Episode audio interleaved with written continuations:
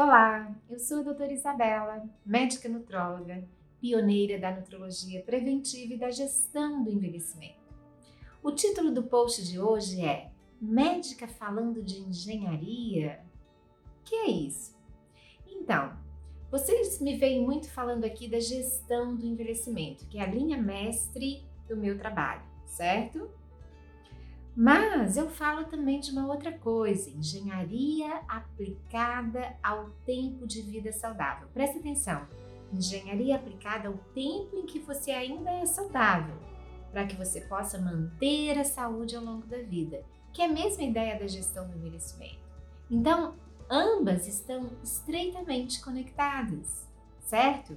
E por que a gente fala engenharia? Não fui eu que criei este termo, tá? É do inglês Applied Health Span Engineering.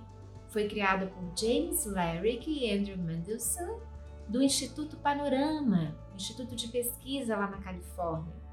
Isso em 2010. E a ideia é essa, manter a saúde, tá?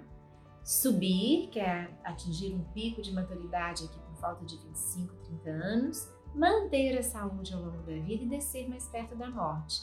E a gente usa esse termo engenharia porque engenharia proativa. Ela lida com os verbos criar, recriar, construir, reconstruir, reformar, restaurar, projetar, todos os verbos de ação. E o que a gente quer é desenvolver no paciente essa atitude proativa para manter a saúde ao longo da vida. A proposta da medicina do século XXI.